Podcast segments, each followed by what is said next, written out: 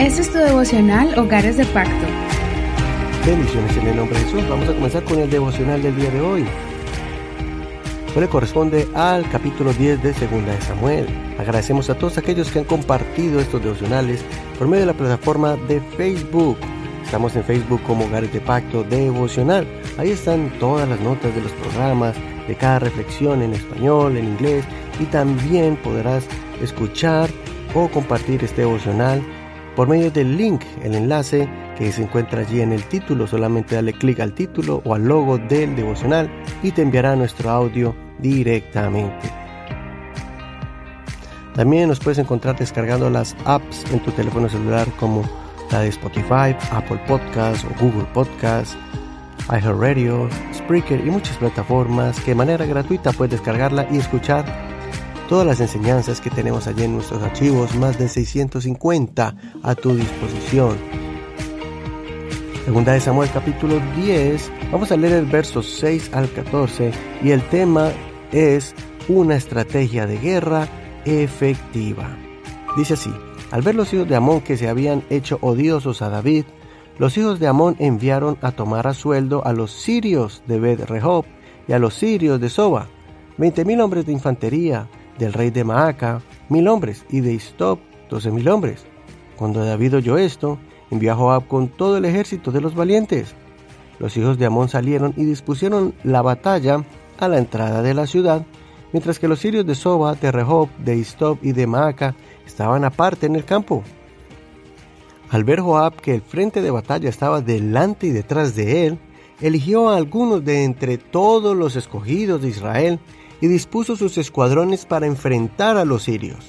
Puso al resto de la gente bajo el mando de su hermano Abisai, quien dispuso sus escuadrones para enfrentar a los hijos de Amón.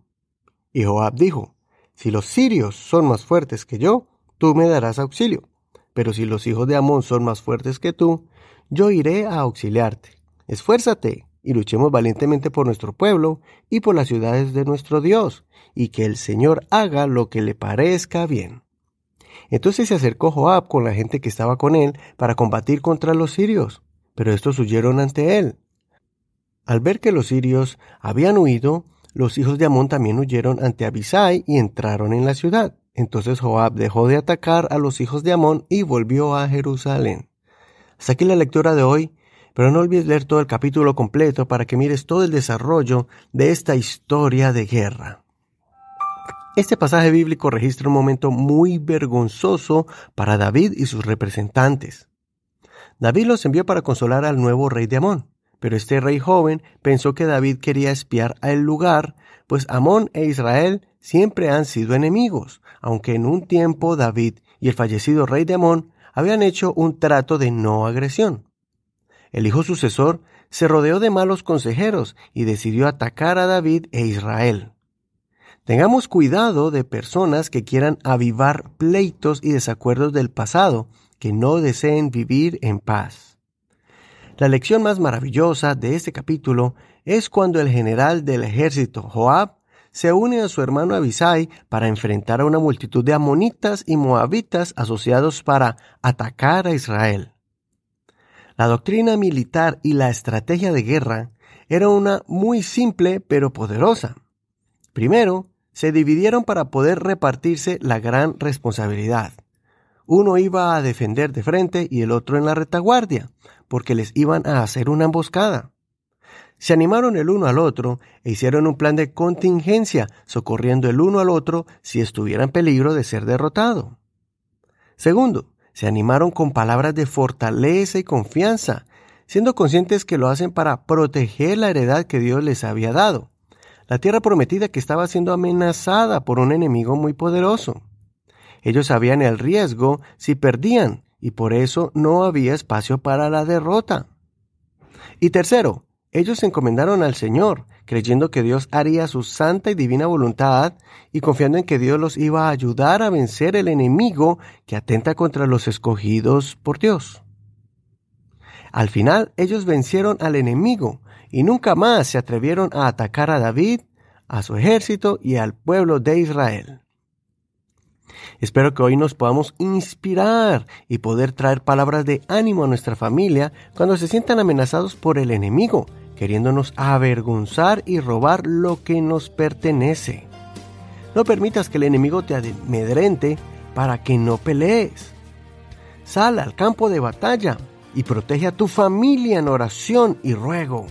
Transmite las promesas de Dios a ellos y no dejes que nada ni nadie te separe del amor de Dios.